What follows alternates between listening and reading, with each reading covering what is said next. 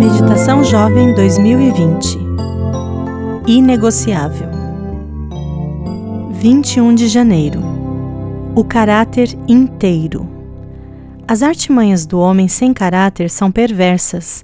Ele inventa planos maldosos para destruir com mentiras o pobre, mesmo quando a súplica deste é justa.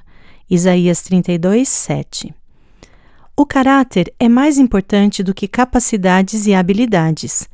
Creio que cada um de nós poderia ter afixado em si mesmo aquelas placas encontradas nos locais em reforma. Desculpe o transtorno, estamos em obras. Deus está trabalhando em nossa vida para reproduzir em nós o caráter de seu Filho amado. Consistência é a habilidade de ficar inteiro e de ser o mesmo sob qualquer circunstância. Quer um exemplo? Jesus Cristo é o mesmo ontem, hoje e para sempre. Hebreus 13, 8. Quem alcança esse estágio de maturidade adquire o dom de ser o mesmo em qualquer lugar e sob quaisquer circunstâncias.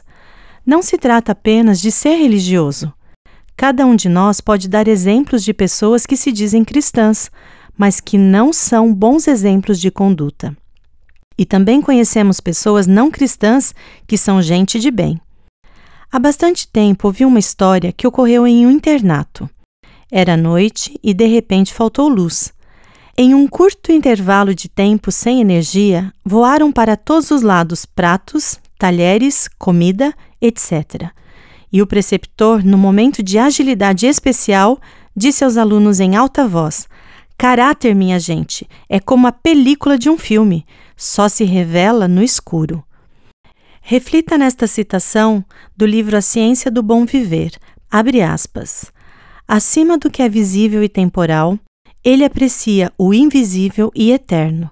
O primeiro só tem valor na medida em que exprime o segundo. As mais belas produções de arte não possuem beleza que se possa comparar à beleza de caráter, que é o fruto da operação do Espírito Santo no ser. Fecha aspas. O homem, sem caráter, inventa planos maldosos. Caráter, minha gente, é constituído em Deus e por meio de Sua palavra.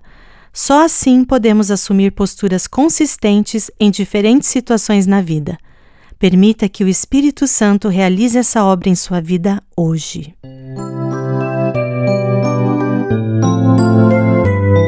Eu sou Neila Oliveira e trabalho como editora na Casa Publicadora Brasileira.